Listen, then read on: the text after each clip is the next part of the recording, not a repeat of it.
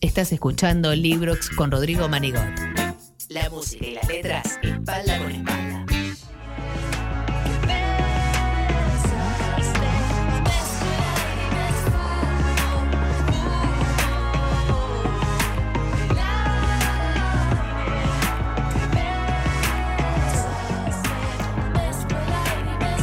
No sentir nada de Mariana Michi. Mariana Michi siempre haciendo canciones interesantísimas, muy hermosas. La verdad que siempre acá desde Librox agitamos, está creciendo un montón Mariana Michi con sus canciones. Hablando de gente que crece, del otro lado está alguien que cada proyecto que encara se ve que, bueno, lo hace con todo. Es sociólogo, poeta, músico, escribe. Bueno, estamos en la era del multitasking. Todo lo hace bien, Rafa Otegui, y está disfrutando de las seguras, bellísimas críticas de su interesante Demoras en la General Paz. Hola Rafa, ¿cómo te va? Soy Rodrigo, estamos acá en Librox. Hola Rodrigo, ¿cómo estás? Buenas tardes.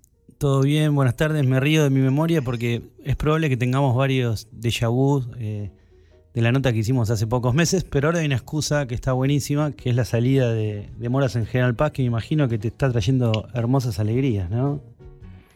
Estoy contento, la verdad que estoy muy contento. Eh, se demoró el, libro un tiempo y se fue consistente con, el título, eh, porque era un proyecto que originalmente iba a salir en 2019, después entró en, el agujero negro de la cuarentena y salió, salió ahora en agosto, pero la verdad que mm, lindas, lindas devoluciones, como decimos, como comentarios de gente que quiero, que me importa su opinión Así que estoy contento por eso, sobre todo. Bueno, me alegro. Sí, leí, eh, Damián Tulio dijo, no busquen más. Este es el poemario de 2021 que me pasa que ¿sabes? La, la vez pasada hablé con, con María Negroni que sacó un librazo, El corazón del daño. Y decía que bueno, te inspiró la pandemia. Y me dice, no, me dice lo mismo. Estaba listo para comienzo de 2020 y después se enquilombó eh, la existencia. Te iba a preguntar eh, algo, Rafa, para arrancar con Demoras en la General Paz, que está buenísimo. Eh, te quiero contar que Iván Noble lo tenía en Radio del Plata esperándole y se lo afanaron. Y siempre hay que celebrar, hay que celebrar que alguien se robe libros. Yo, ¿no?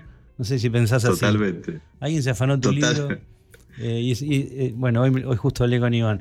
Te iba a preguntar, ¿sabes que leía los tres libros de Caleta? Y yo siento, no sé si a vos te pasa, que que es un. En cada libro hay, hay como un relato, un gran relato que estructura todos los poemas, aunque a veces, obviamente, los poemas salten y, toquen otras temáticas.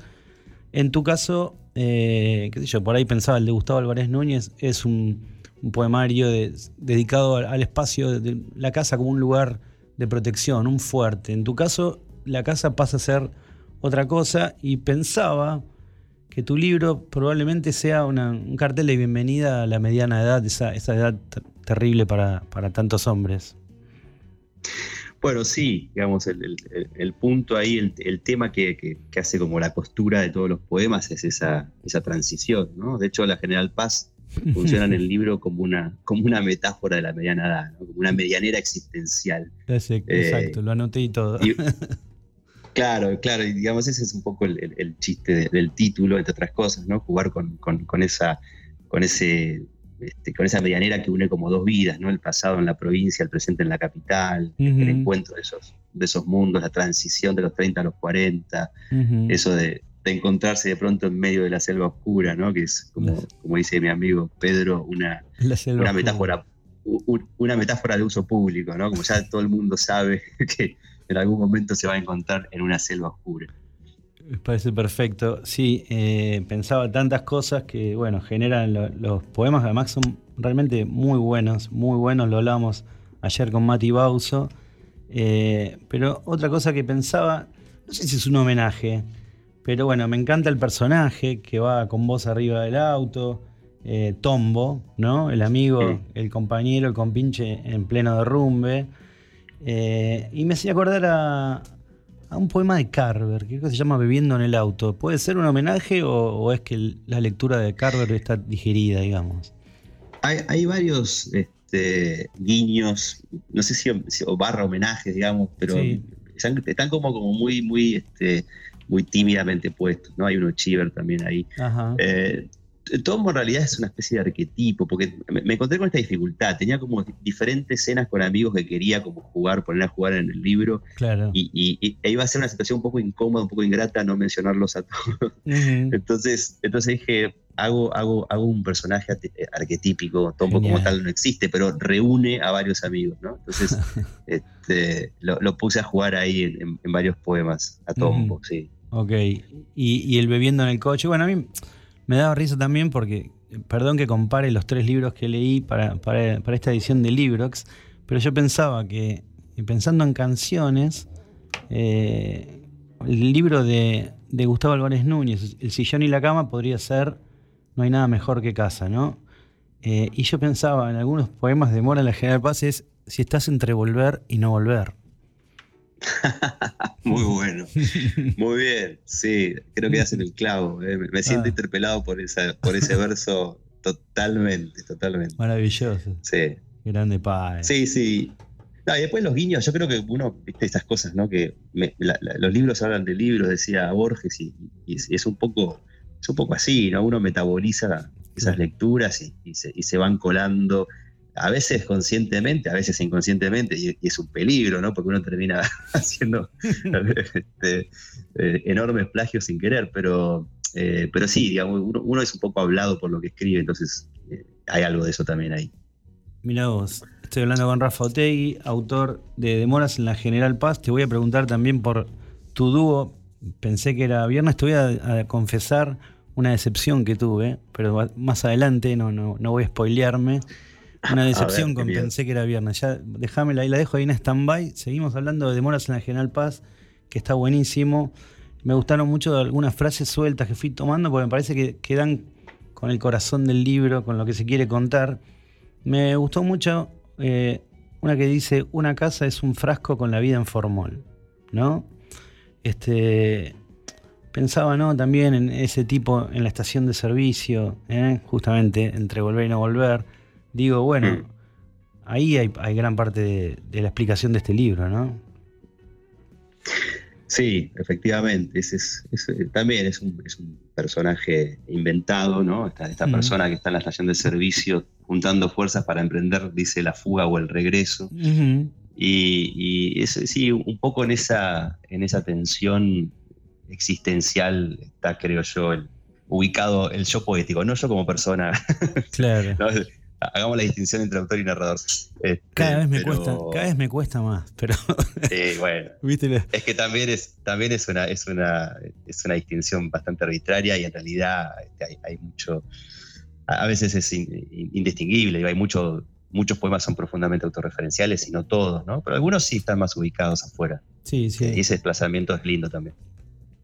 Sí, sí, bueno, los detractores eh, de, la, literatura autobiográfica justamente cuestionan eso, ¿no? De que yo leo, yo te veo, veo agarrado, te veo agarrado al volante y todo eso, y, eso no sé si está bien o está mal, pero yo también creo que, a veces eh, no importa quién, es el que está, lo que importa es lo que está pasando en el poema, porque de hecho el que está agarrado al volante en el auto es uno, no el escritor, sino uno mismo o un amigo. Le pasó a un amigo. Claro. Sí, sí, o es, algo, viste, que hay de repente como emociones universales y yo creo que está bueno que, que un poema aterrice, singularice una emoción que es profundamente universal, ¿no? Que todo el mundo atraviesa esos dilemas de quedarse o irse en muchos ámbitos, en el ámbito de la pareja, en el ámbito del trabajo, en el ámbito de la vocación. Entonces, eso de agarrar, juntar fuerzas para emprender la fuga o el regreso, me parece que es algo que puede ahí llevarse a, diferentes lados y que no está directamente a eso, asociado a una experiencia personal. Yo no estuve en una estación de servicio pensando eso, pero esa, esa disyuntiva sí la tuve presente un montón en muchas cosas. Claro, claro, sí, está perfecto. Estoy hablando con Rafa sobre Rafa Otegi, sobre demoras en la General Paz. Eh, tomé varias notas. Una que me resultó llamativa eh, es la cantidad de lugares que aparecen, ¿no? Está Neuquén, tu Neuquén natal, tengo entendido.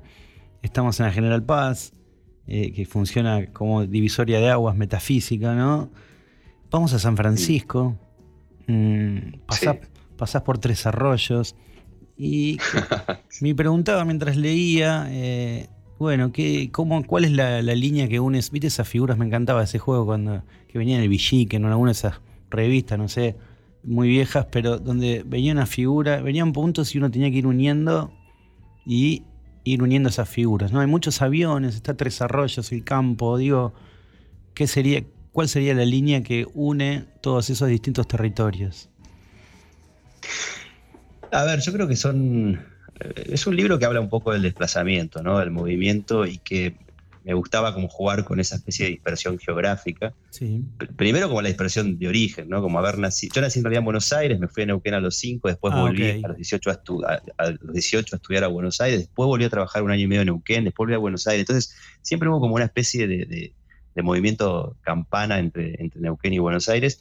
Y en el medio, no sé, Tres Arroyos un viaje de laburo, San Francisco me, gané una, una beca hace dos años y fui a, vivir ahí, trabajé en una revista un mes y medio, qué sé yo. Entonces, digo, como jugar un poco con, esos desplazamientos geográficos para darle también esa, idea de dispersión este, al, libro, ¿no? Me gustaba como mostrar esas, esas transformaciones, esas, esas mutaciones que va experimentando la, mirada y la, y la voz este, a medida que recorre diferentes lugares me divertía eso, ¿no? Como, como darle una impronta de movimiento al libro también. No, no, se renota y eso me pareció súper interesante también. Eh, nada, estoy acá hojeando, viendo anotaciones de, de Demoras en la General Paz y, por ejemplo, versos que fui anotando que me parecían también que, que daban alguna clave de, no sé, lo vinculaba por ahí, no sé si a tu vida o a tantas vidas, es este verso eh, de las guitarras. me pareció interesante, el que dice, para que lo tengo anotado, este me parece hermoso. Las guitarras se llenaban de miedo. bueno, sí, es. No, no, perdón, no. Me pasa que tengo muchísimos alumnos en talleres que en algún momento las guitarras se llenaron de miedo y ahora intentan retomar. Me pareció tremendo desde ese lado, ¿puede ser? O sea, es que eh, me pasó una cosa. Em, una vez estábamos con, Pedro Mayral y Alejandro Zambra, chileno, estábamos almorzando en la casa de Pedro, y, Zambra nos dice, ustedes están cumpliendo a los 40 la fantasía de los 20. Entonces, claro, hubo un momento en los 20 donde las guitarras se llenaron de miedo, que viste que es esa, ese momento donde dices, bueno, no, yo tengo que hacer esto y en realidad tengo que, y empezás como a trabajar y a llenarte de proyectos en los que haces agua y no terminas de entender quién querés ser, dónde, a dónde querés meter este, tu energía y tu cabeza, y, vas postergando cosas, este, eh, en mi caso por lo menos, ¿no? yo, como, una, como, una vocación muy reprimida la música, como la, era yo solo en la guitarra, con la guitarra en la cocina de, la casa de mi abuela, ¿viste?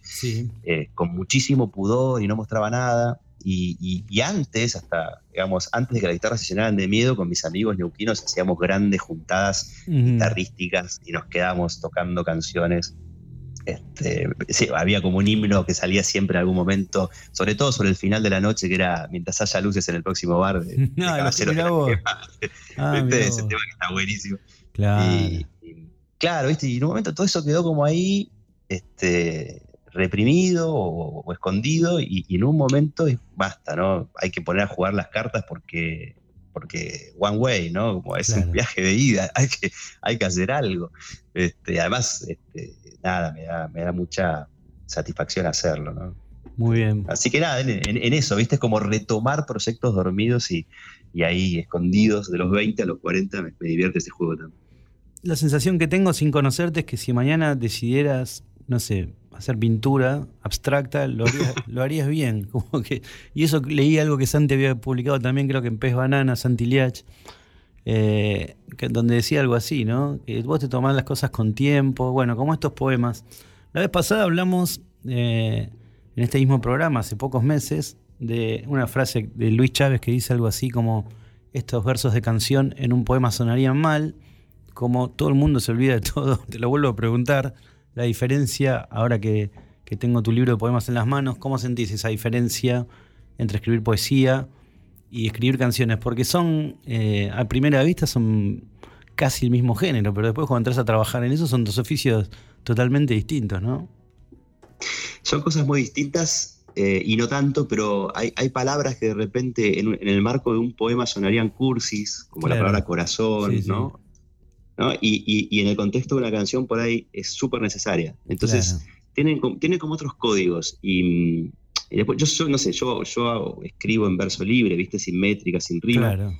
Y, la canción por ahí te pide ir a, la, una estructura, te pide algo de... o sea, hay, una, hay una negociación entre melodía y, forma que a veces este, te, lleva a un lugar de rima y, está bien, ¿viste? Como es, son otros desafíos y, me divierte. Yo igual tengo muy poca experiencia como haciendo canciones, ¿no? Como, sí, sí. No me quiero tampoco poner en, ese lugar, pero digo, me, parece un desafío eh, interesantísimo y, muy, y con cosas muy distintas a, la, poesía, ¿no? A, pesar de que uno busque también en, la, en, la, en, la, canción em, como ese, ese lugar este, de epifanía, ¿no? de, la hmm. poesía. Claro. Este, pero, pero tiene otros códigos, otras reglas, sí. Rafa, genial, te había dicho que me había decepcionado un punto. Me decepcioné con vos y con Pedro Mairal, porque dije, bueno, pasaron unos meses, voy a entrar a Spotify y sigue habiendo una sola canción, que es preciosa. Pero digo, ¿qué está pasando con el proyecto? ¿Qué pasa con las grabaciones? ¿Qué, en qué andan los pensé que era viernes? Ahí andamos, ahí andamos. Este, estamos como reactivando la cosa. Eh, está, todo un poco trabado porque, bueno, Pedro en este momento no está en Buenos Aires, entonces eso también demora la, situación, el regreso a las pistas. Pero tenemos ahí, tenemos tres temas que estaban como, viste que los temas se van haciendo como por, capas, ¿no? tenían varias capas montadas, eh, una milonga, una balada, la balada de Superman. Ah, sí, sí. ese, está, claro, está un vidito en YouTube. Eh, y, faltaba como terminar de hacer las, las voces y ya estaban como para, para subir y en eso, en eso quedamos. Así que estamos como, bueno, volviendo a, acordar, a coordinar las agendas, porque aparte que coordinar también con, la agenda de Yago, que es el productor, ¿viste? Es, un bardo el tema de las agendas, pero con ganas de retomar, sí. No, pensé, pensé se toma su tiempo, ¿viste? Pero va, a seguir. Muy bien. Van a, van a, aparecer canciones nuevas pronto. Le cuento a la gente que estamos hablando de Pensé que era viernes, el proyecto que vos, escritor, sociólogo, tallerista, bueno, un montón de cosas Rafa Otegui haces también con Pedro Mairal y unas canciones muy interesantes que nos vienen entregando en cuenta gotas. Yo igual estoy muy agradecido por, tu canción que voy a pasar ahora, porque me parece una belleza de todo punto de vista, y muy agradecido siempre por nada, la buena onda y la predisposición para hacer notas acá en Librox. Y lo que te pido es la promesa de que apenas estén esos temitas, esos demos más o menos maqueteados o o bueno, o terminados, me escribas y me mandes un WhatsApp y los ponemos acá. Pero por supuesto, Rodrigo, será un placer hacerlo. Bueno, te deseo lo mejor con demoras en la General Paz para todo el mundo que ande por ahí con ganas de leer poemas hermosísimos. Bueno, Rafa Otegui y Caleta Olivia nos regalaron este librazo. Te mando un abrazo gigante, Rafa, y estamos en contacto. Abrazo enorme y muchas gracias, Rodrigo. A vos. Busca tus programas favoritos en nuestra web o reproducilos cuando quieras a través de Spotify. El rock también es un derecho.